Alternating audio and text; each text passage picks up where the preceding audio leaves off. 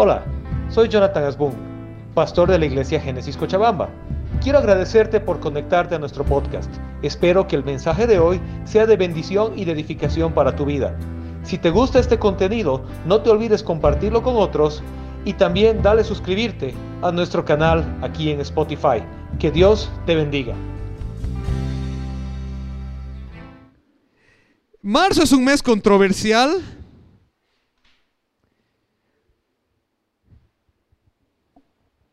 Porque tradicionalmente es el mes del papá, ¿verdad? ¿Sí? Pero ahora se celebran muchas otras cosas también en marzo. Pero nosotros queremos aprovechar este marzo y aprovechar que es el mes del papá y tratar con un tema que lamentablemente en nuestra cultura actual, en nuestra sociedad, y aún en la iglesia muchas veces se ha dejado de lado. No se, no se ha encarado.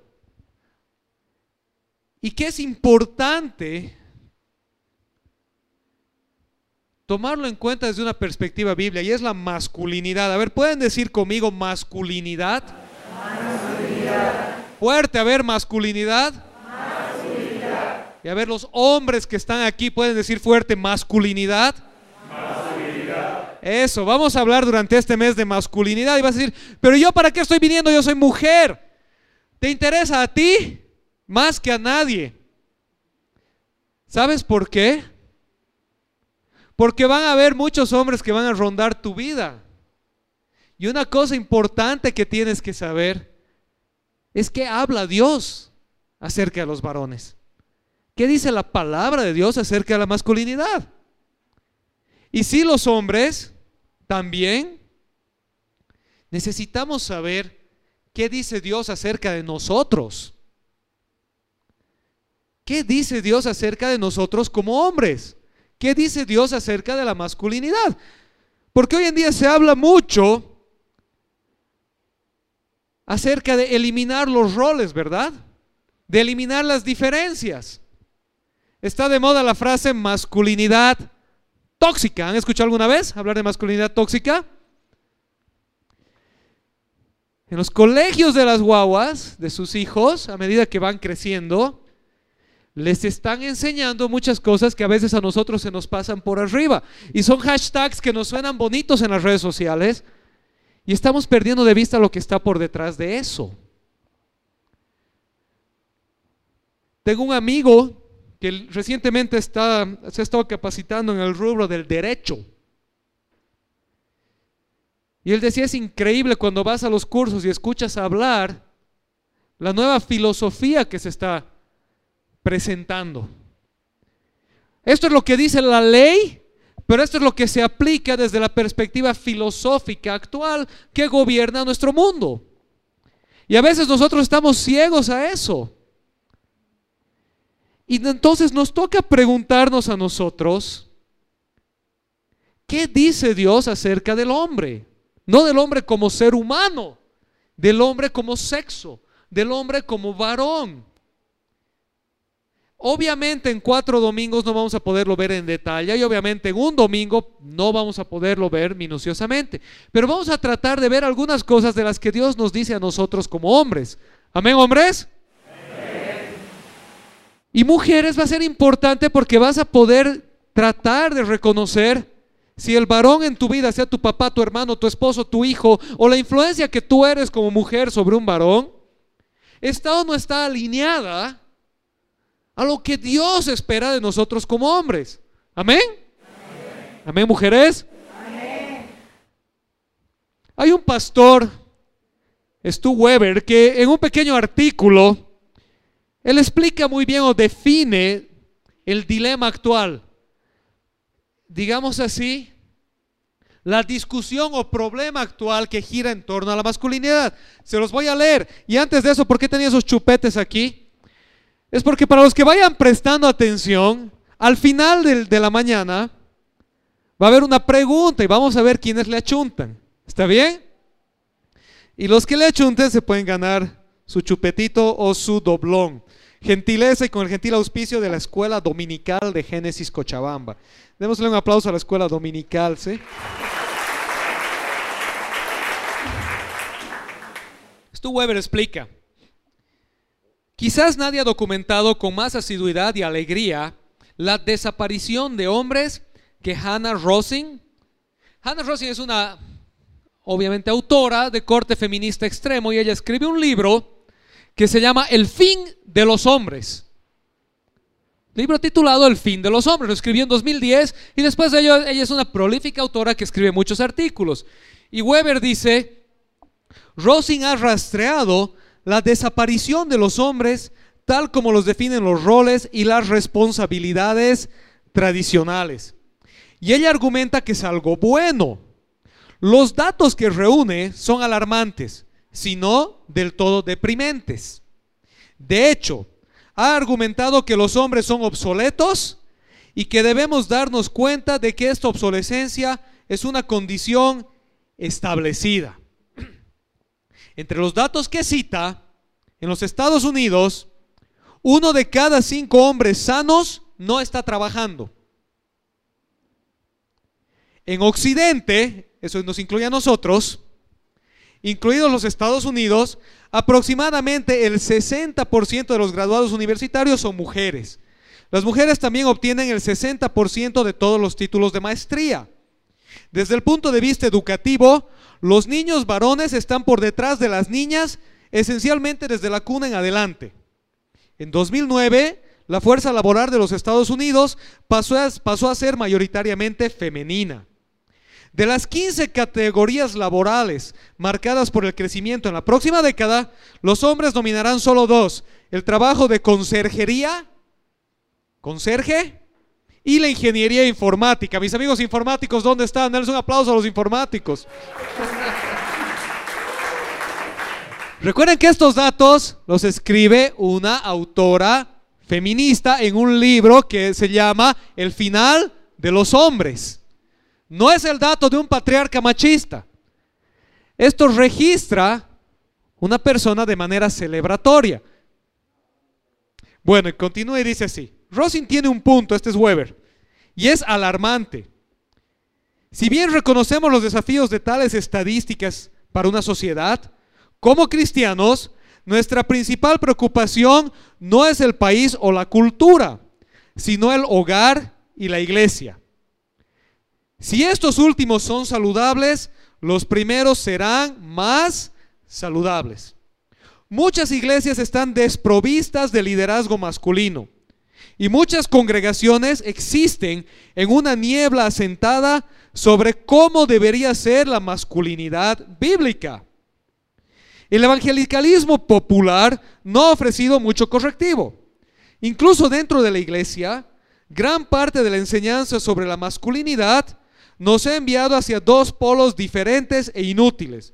Un polo, no es el Sergio Polo por si acaso, no es un polo, un extremo. ¿sí? Un polo en esencia ha dicho que para ser un mejor hombre, los hombres deben ser más como las mujeres.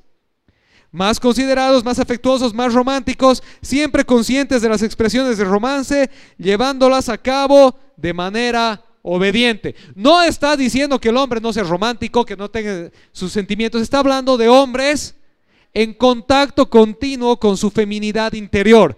Hay un polo que dice que para ser un buen hombre debes dejar de ser hombre y empezar a ser un poco más femenino. Ese es un polo, un extremo. El otro polo dice, a veces suena más como un comercial de cerveza que como una masculinidad bíblica. Este polo glorifica el machismo, celebra la brusquedad y honra la agresividad. El otro extremo, el mero, mero macho, ¿verdad?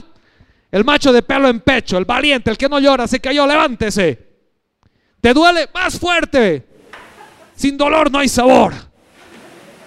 Y Weber dice, entre estos dos extremos vacilamos y nos olvidamos de que en medio de esto la iglesia necesita recuperar la masculinidad bíblica, la masculinidad cristiana, lo que podríamos considerar, y ahora sí, Primera frase políticamente incorrecta de la mañana, testosterona santificada.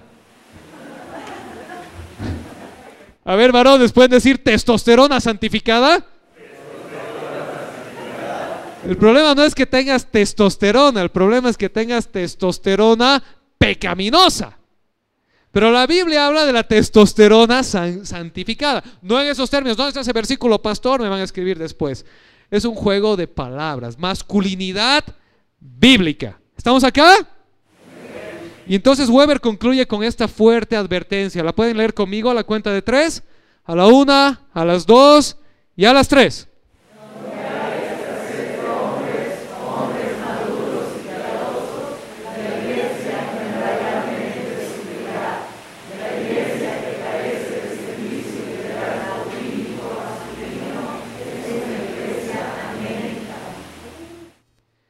Es una fuerte advertencia para la iglesia actual. No quiere decir que no puede haber mujeres líderes, para nada. Y los que son parte de esta iglesia saben que las mujeres acá tienen liderazgo al mismo nivel que los varones. No estamos hablando de eso.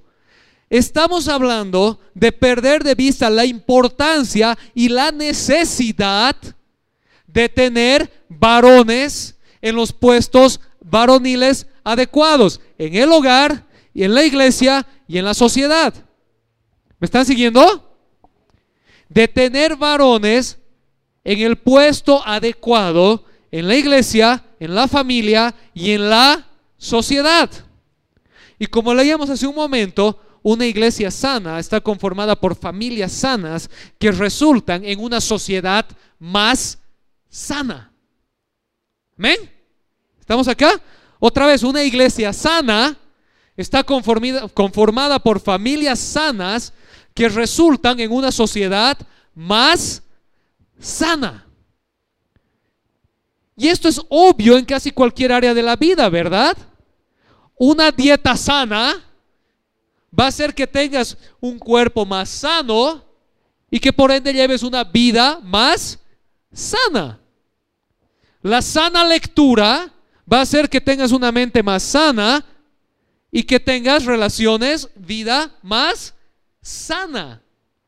Nosotros entendemos la correlación entre una cosa y la otra en el día a día de la vida. Y cuando Dios creó al ser humano, hombre y mujer, los creó a cada uno con características específicas, únicas e inigualables. Diferentes pero iguales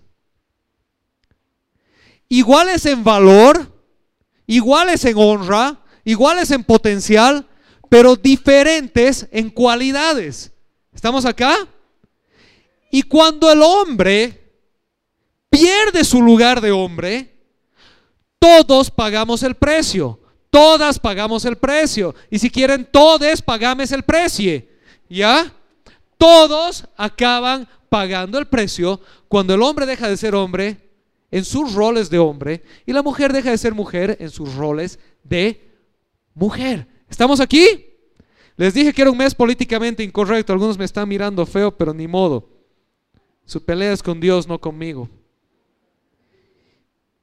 Hoy vamos a ver un solo versículo, la primera parte de la masculinidad bíblica, primera de Corintios 16, 13 y 14. El apóstol Pablo expresa un desafío a los varones. ¿Varones están aquí? A la mitad, a ver, varones, ¿están aquí? Mujer, si tienes un varón, a tu, no importa si es tu pariente, tu conocido, no importa. Si hay un hombre a tu lado, míralo y dile, te están hablando. Es para ti, dile. Vamos a leer. Primera de Corintios 16, 13 y 14. Y aquí antes, antes de leérselos, les voy a contar una cosa. Vamos a descubrir acá ¿Cómo es que a veces nuestro lenguaje políticamente correcto ha terminado camuflando algunas verdades aún, aún en las traducciones bíblicas que nosotros manejamos hoy? Primero de Corintios 16, 13 y 14. Manténganse alerta, permanezcan firmes en la fe, sean valientes y fuertes. A ver, mirar al que tienes, no importa si es hombre o mujer, mirar al que tienes al lado y dile, mantente alerta. Permanece firme en la fe. Sé valiente. Y fuerte. Haz todo con amor. Hagan todo con amor. ¿Ya se lo saben de memoria? Otra vez, a ver, manténganse alerta. Permanezcan firmes en la fe. Sean valientes. Y fuertes. Hagan todo con amor. Cinco verbos griegos en modo imperativo. ¿Qué quiere decir en modo imperativo? Es una orden esperando que la hagas continuamente. ¿Sí? Cinco verbos que te están diciendo esto. Humberto, haz esto. Es la orden de Dios. Haz esto y no lo hagas solo ahorita. Hazlo de manera continua. ¿Estamos acá? ¿Sí? Entonces, cuando está diciendo, manténganse alerta, no es solo en la mañana antes del desayuno, es manténganse alerta. ¿Vamos bien? Permanezcan firmes en la fe. Una sola expresión. Permanezcan firmes en la fe. ¿Estamos bien? Sean valientes y fuertes, dice, pero sean fuertes. ¿Estamos bien? Otro verbo. Sean valientes, coma, sean fuertes. ¿Vamos bien? Todo el tiempo, no un ratito. Y hagan todo con amor. Todo. Hagan con amor. ¿Estamos acá? Ahora vamos a empezar a, con mis amigos médicos cirujanos, a meterle el cuchillo y ver qué está por detrás. Y la primera pregunta que nos vamos a hacer es, ¿qué significa sean valientes? Es un verbo griego, andrícese. Esa es una conjugación activa, imperativa. El, verbo original es andrizomai. ¿Y sabes qué quiere decir este verbo literalmente? Ahí está. ¿Qué dice? A ver, fuerte. El apóstol Pablo se está escribiendo a los corintios y le está diciendo, Charlie, permanece atento o alerta, permanece firme en la fe, sé hombre. Eso es lo que está diciendo. Y fuerte. Y haz todo con amor.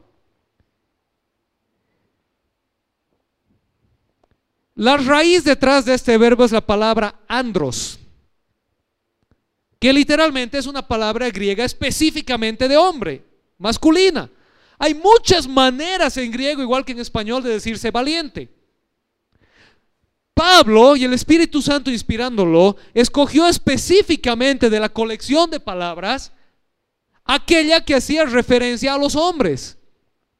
¿Me están siguiendo? Había mil maneras de decir que sean valientes.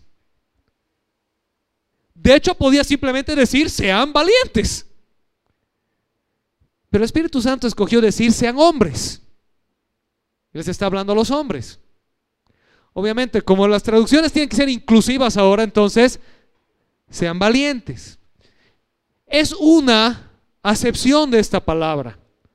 Evidentemente, esta palabra, andrisomai, implica ser valiente o tener coraje.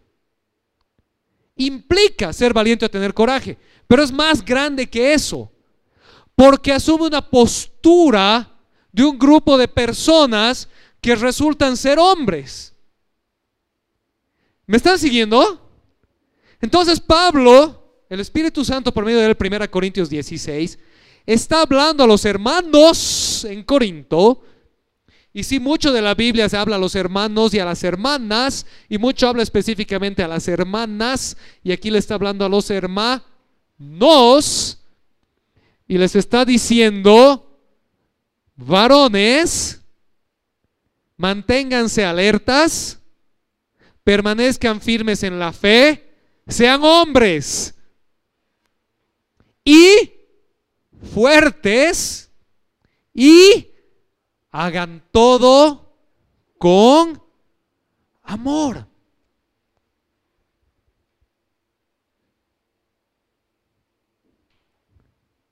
No está mal, aunque ahora es políticamente incorrecto, decirle a tu hijo, sé hombrecito.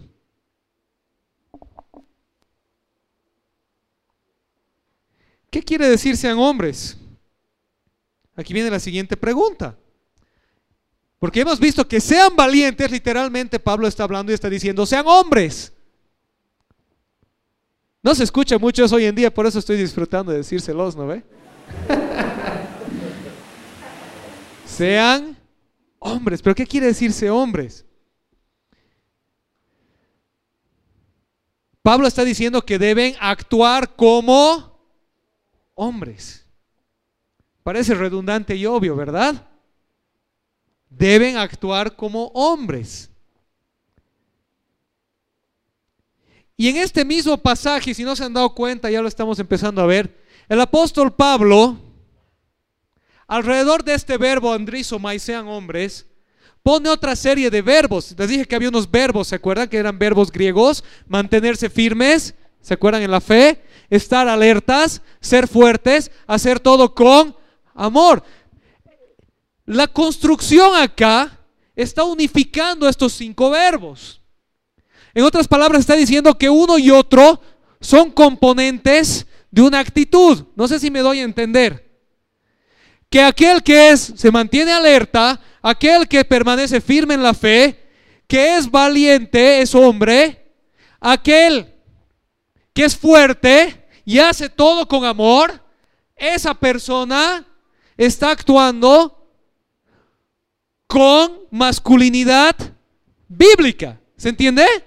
¿Estamos bien? Entonces, ¿qué quiere decir ser hombre? ¿Cómo es una masculinidad bíblica?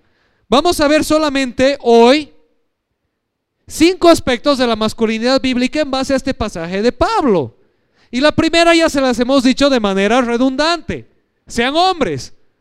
Ser hombre conlleva actuar como hombre e implica ser valiente.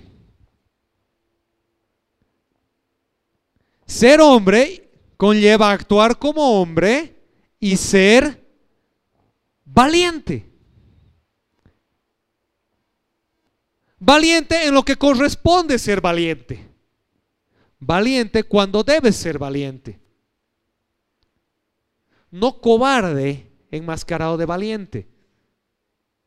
Por ejemplo, si eres muy valentón en tu casa lastimando a tu esposa y tus hijos, no eres valiente, eres un cobarde.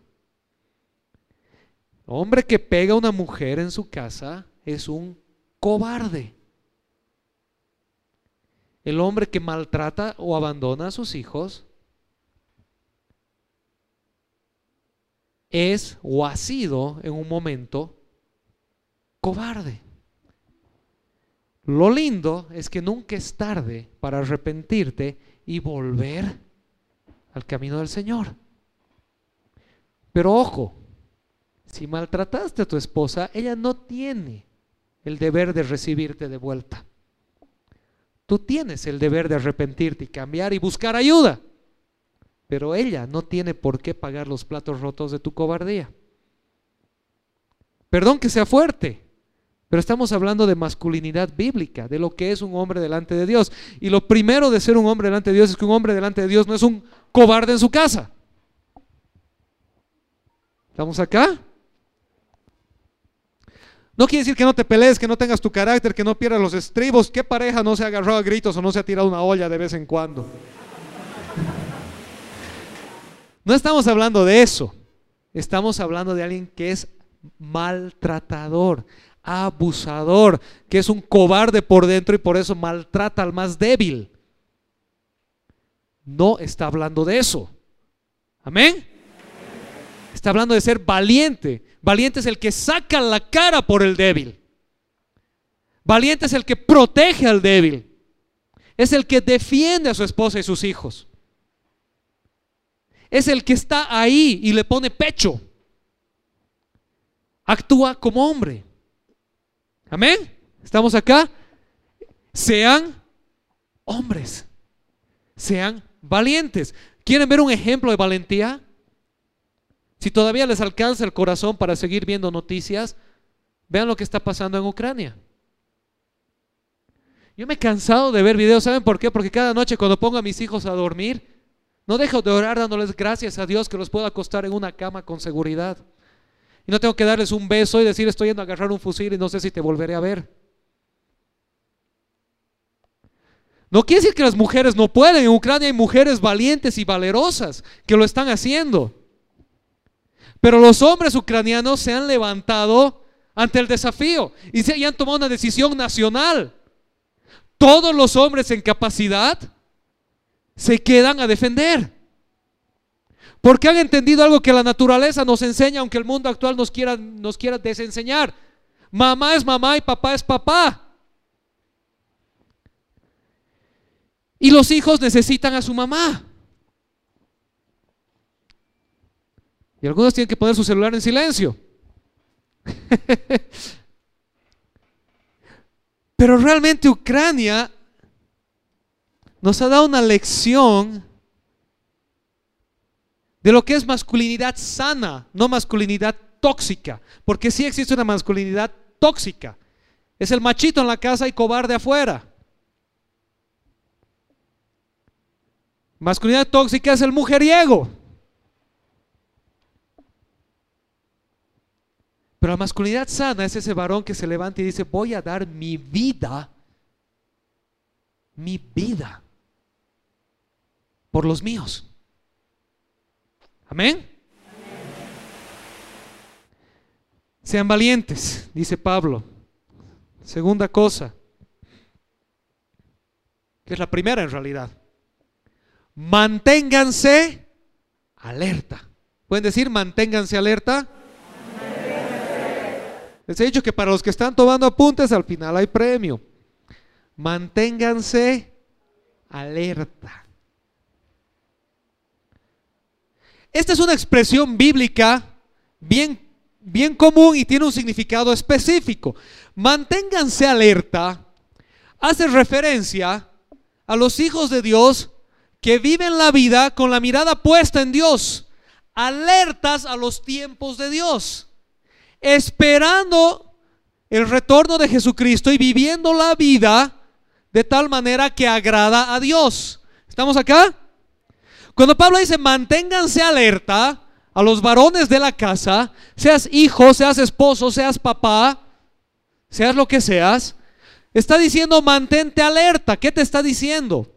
mantente en las cosas de Dios, viviendo para Dios, con la expectativa de discernir el tiempo de Dios.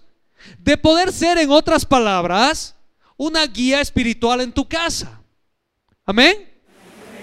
De poder ser tú el que dice en la familia, vamos a la iglesia y que no sea tu esposa rogándote. De ser tú el que hables una Biblia en el desayuno y les lees un cuentito a tus hijos. De ser tú el que te preocupas que las cosas se estén haciendo como se deben hacer.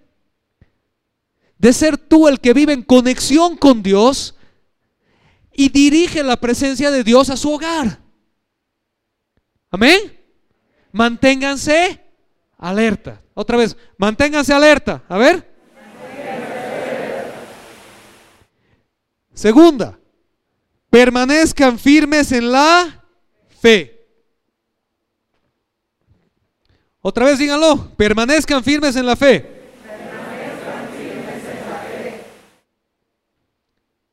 Dios está hablando y Santiago lo dice, el hombre de, doble ánimo es inconstante en todos sus caminos. No espere tal persona recibir algo de parte de Dios.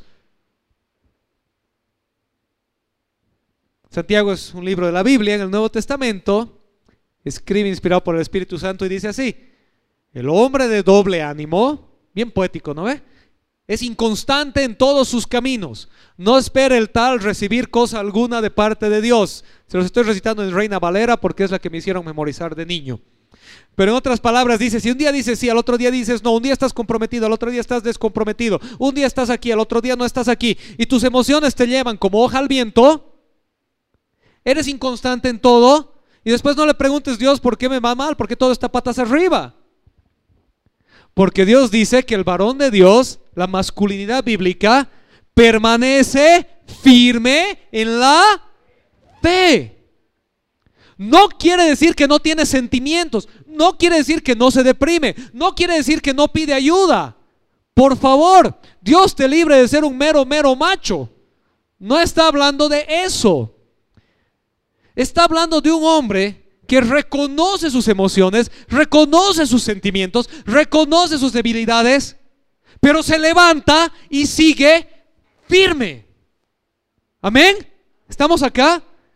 ¿Y sabes qué? Jesucristo la noche antes de morir en la cruz estaba orando en Getsemaní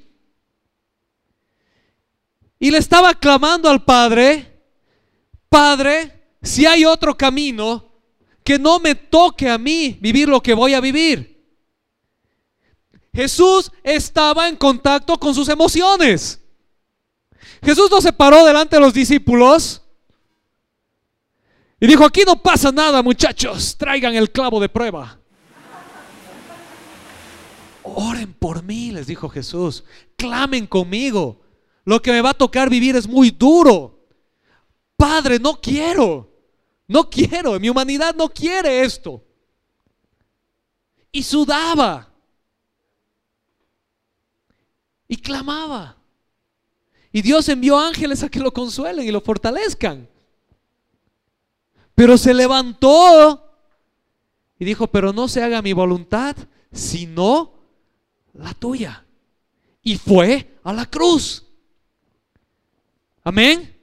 No está diciendo que niegues las cosas, que te hagas al loco, que te pegues con el clavo, con el, con el martillo, como el chavo y digas, no me duele, no me duele, no me duele. Está diciendo que digas, me duele, me curo, pero sigo adelante. Amén. No está diciendo que digas en mi matrimonio no hay conflicto. Está diciendo que digas hay conflictos en mi matrimonio, voy a buscar ayuda.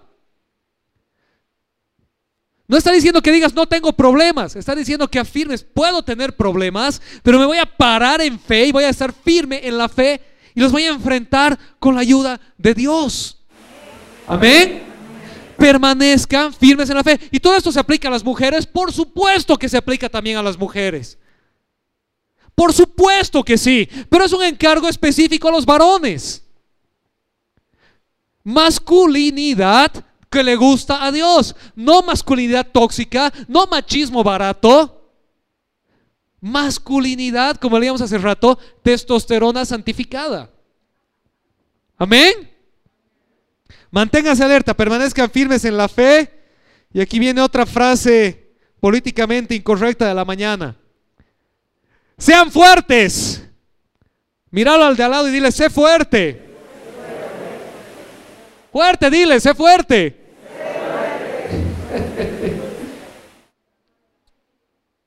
Esta es una expresión, esta es una expresión, les conté hace rato que era un verbo griego en modo activo, en voz imperativa. Ay, pastor, esa gramática, ¿qué quiere decir? Quiere decir pues que lo hagas y no lo hagas una vez, que lo sigas haciendo.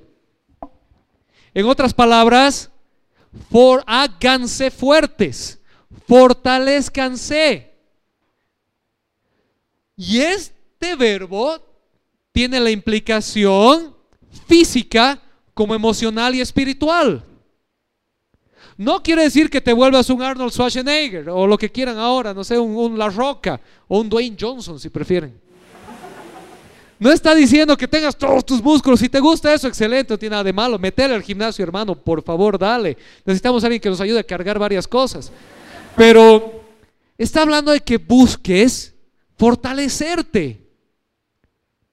De que seas fuerte, física, emocional y espiritualmente. Amén. Que no seas el debilucho emocional de la casa. Que llega a la casa no quiere decir otra vez que no estés en contacto con tus emociones. Ya hemos hablado de eso, ¿no ve? ¿Sí? Pero que saques la cara por tu hogar, que tengas fortaleza, que seas el pilar, la solidez, la seguridad de tus hijos. Que seas la seguridad de tu esposa.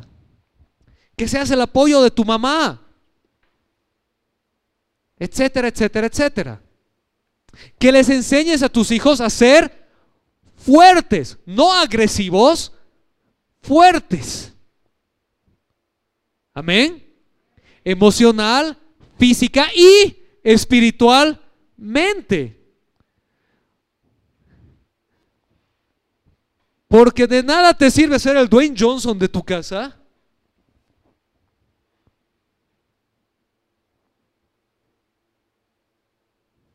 Si espiritualmente eres la Taylor Swift de tu casa.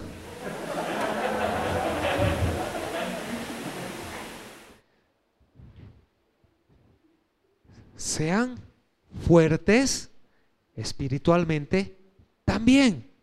Amén. ¿Estamos acá? Y finalmente termina por decirnos, ¿cómo? ¿Cómo se hace todo esto? Hagan todo con amor. Hagan todo con amor. Después de ordenar a los cristianos en Corinto a estar vigilantes, permanecer en la fe, actuar varonilmente y ser fuertes, actuar varonilmente y ser fuertes, el apóstol Pablo concluye por recordarles que hagan todo con amor. ¿Cómo hace las cosas un hombre de verdad? Gracias, mujeres. ¿Cómo hace las cosas un hombre de verdad? ¿Cuántas cosas? Todo.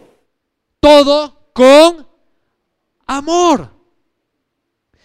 Soy valiente, dirigido por él, amor. Soy fuerte, dirigido por él, amor. Estoy firme en la fe, dirigido por él, amor. Me permanezco alerta a los tiempos de Dios, dirigido por él, amor. Amén. El amor no es cobarde. El amor no es abusivo. El amor no es traidor. Pablo ocupa todo un capítulo un poquito antes en Primera de Corintios para describir el amor. Amén. Leanlo en su casa, no, se los, no les voy a dar chanchulla. Pero se lo conocen muchos de memoria, no ven sus bodas, los recitan. El amor todo lo espera, todo lo perdona, no es egoísta, ni pendenciero, ni jactancioso. El amor nunca deja de ser. Dos, dos meses después me quiero ir. Estoy bromeando, no se enojen, ya, pero hablando en serio. Hagan todo con amor. Leon Morris, teólogo excelente, dice así. En la masculinidad, Pablo no está recetando agresividad o envanecimiento, sino más bien la fortaleza que se demuestra en el amor. A ver, hombres, leanlo fuerte, por favor, a la cuenta de tres. A la una, a las dos y a las tres.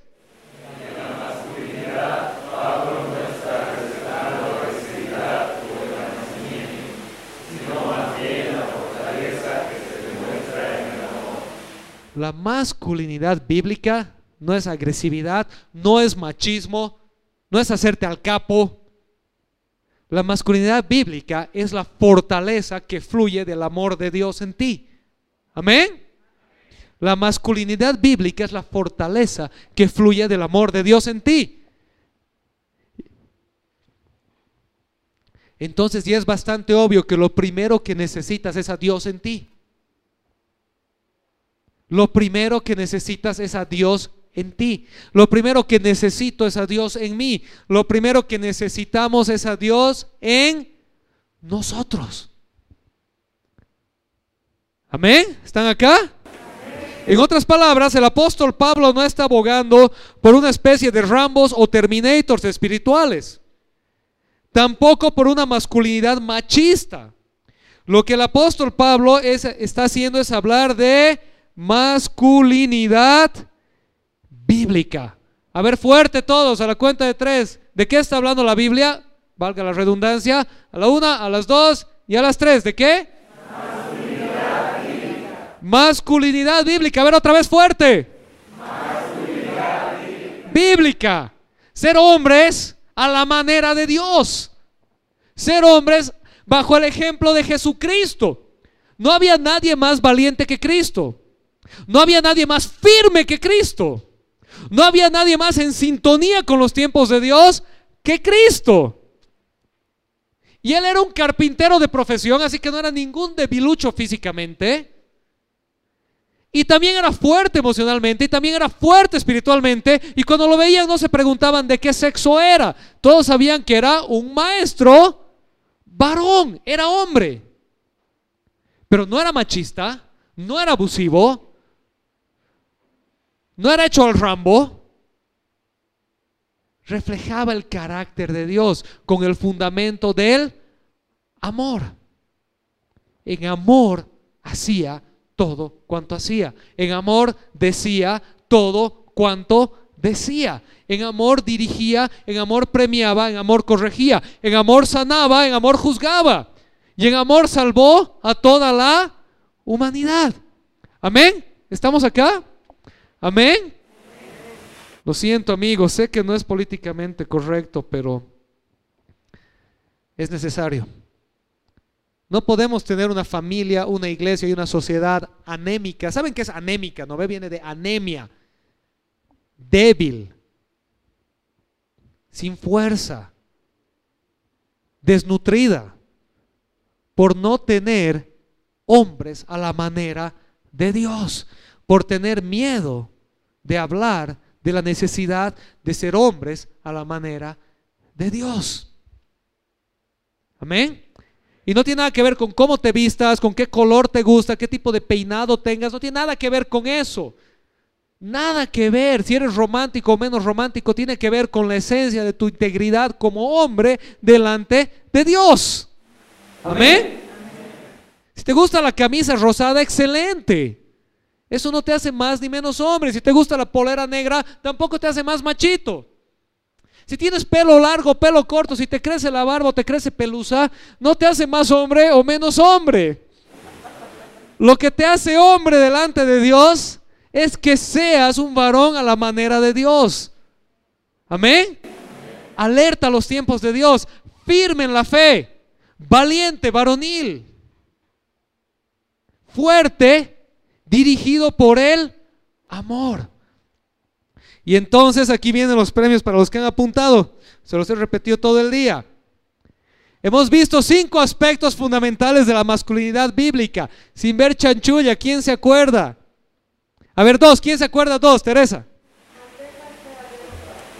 Dos. Mantenerse alerta y permanecerse firmes en la fe. ¿Le pueden pasar un chupetito? Lore, ¿me puedes ayudar? Porque con los chupetes puedo sacar ojos. O Angisita, cualquiera, gracias. Ahí vale, gracias. Pásenle, doña Teresa. Ahí atrás, doña Chichi, no vale repetir.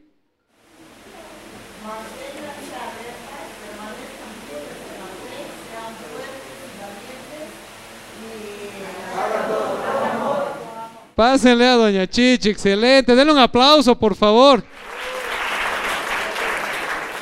Pero estoy terriblemente triste decepcionado porque puras mujeres me han respondido. Ni así los cochalas salimos del matriarcado. A ver, un varón que se sepa los cinco. Un hombre que se sepa los cinco. Ahí atrás, Kenneth. Ven, vente adelante, Kenneth, vente adelante, que te vean, por favor.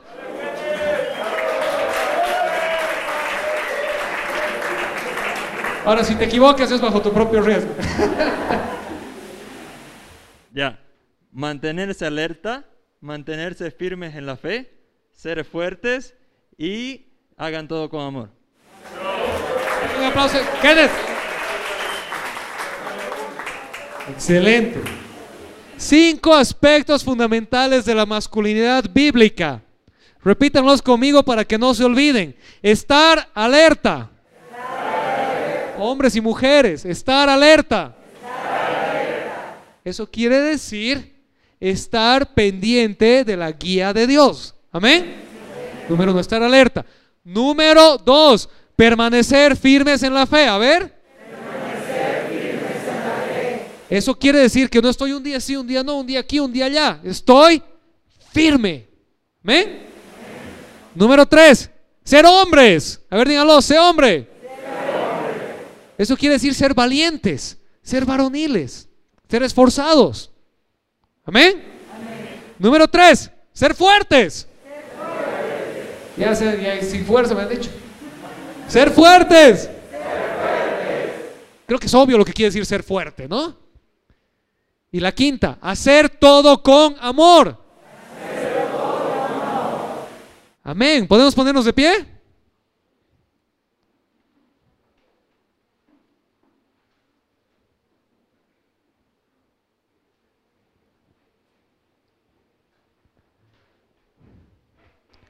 Quiero cerrar con esto que es súper, súper, súper importante. Por favor, escúchenme. Porque es una realidad de la que somos conscientes y es necesario tomarla en cuenta. Hay muchas personas en medio nuestro que por una u otra razón no tienen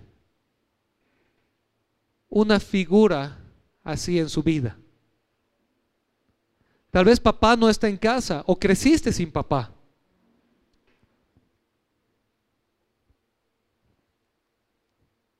No sé y no importa la razón.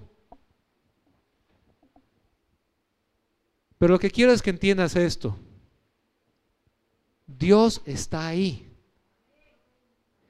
Y Dios es esta figura y puede ser esta figura en tu hogar. Si eres mamá soltera, esto no es un mensaje para hacerte sentir mal o condenarte. Es todo lo contrario.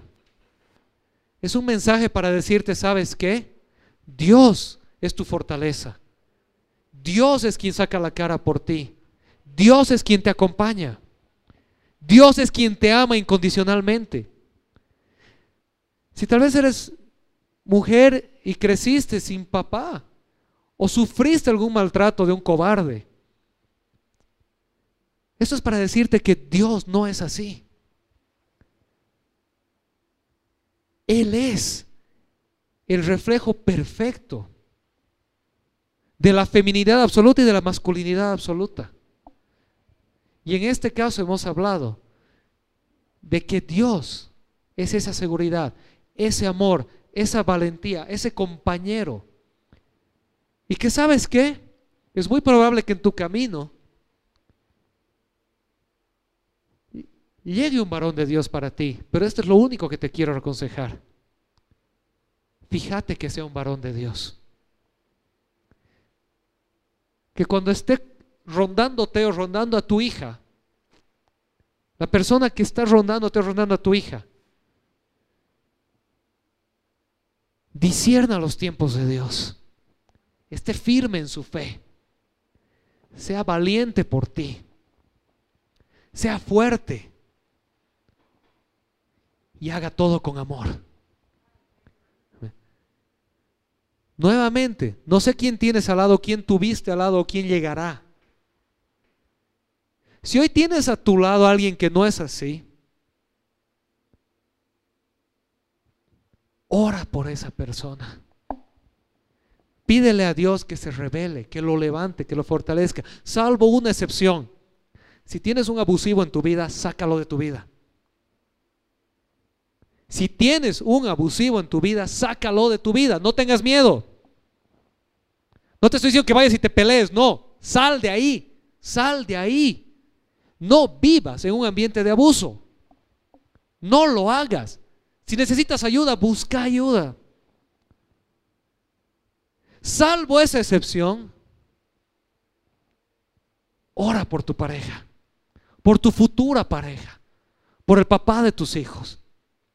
Y si no está en la figura, encamina a tus hijos, hijas, hacia su Padre Celestial. Amén. No es un mensaje, por favor, de condenación. Y los hombres tenemos un desafío. Tenemos un desafío. Si no lo sabías, hoy lo sabes. Y un día Dios sí te pedirá cuentas por lo que hiciste con lo que sabías. Dios nos pedirá cuentas por lo que hicimos con lo que sabíamos. Perfectos no vamos a ser, nos vamos a caer, vamos a meter la pata, nos vamos a cobardar. Que Dios ponga a nuestro lado compañeras que nos ayuden, que oren por nosotros, que nos empujen. Pero que sobre todo estemos sintonizados con Dios para ser hombres como Él nos desafía que seamos no en nuestras fuerzas, en sus fuerzas. Amén. ¿Oramos? Señor, te damos gracias este día. Gracias, Señor, porque tú nos has dejado una guía de vida. Y no nos has dejado a que la hagamos solos, Señor. Nos has dado tu Espíritu Santo que nos fortalece, nos capacita, nos, nos llena de ti, nos transforma, nos vivifica, Señor. Padre, hoy te quiero pedir por los varones de esta iglesia. Que nos levantemos a ser hombres como tú quieres. Que tengamos masculinidad bíblica, masculinidad sana. Que seamos un reflejo de tu amor en nuestros hogares y en la tierra, Señor. Te pido por todas las mujeres de esta familia, Señor, que pongas en su camino varones conforme a tu corazón. Si no hay papá, esposo en un hogar, sé tú quien llena ese vacío. Sé tú quien te revelas con amor. Gracias por esas mujeres valientes, Señor, que no botan la toalla y que siguen adelante y a veces hacen la labor de dos, Señor. Que sepan que tu iglesia está aquí para apoyarlas, para protegerlas, para darles tu amor, Señor. Gracias también por esos papás que muchas veces siguen adelante haciendo el trabajo de dos, Señor, porque son valientes, porque aman, porque crían, porque protegen, Señor. Que sepan que no están solos, que tú estás con ellos, aplaudiéndoles, como decíamos al principio, atrayéndoles con cuerdas de amor, Señor. Gracias por todos los que estamos aquí. Ayúdanos en nuestras decisiones. Sé tú quien nos guía y nos fortalece, Señor. Te damos gracias, Padre, en el nombre de Jesús. Amén. Amén. Este mes de marzo vamos a hablar sobre la masculinidad de diferentes perspectivas bíblicas. Te desafío que si hay un varón en tu vida, lo traigas para que escuche lo que Dios tiene que decir. Amén. Y si no hay un varón en tu vida, que tengas parámetros para cuando llegue a tu vida. Y si no quieres un varón en tu vida, no te preocupes. Que sepas al menos cómo es el carácter del Dios que te ama. Amén.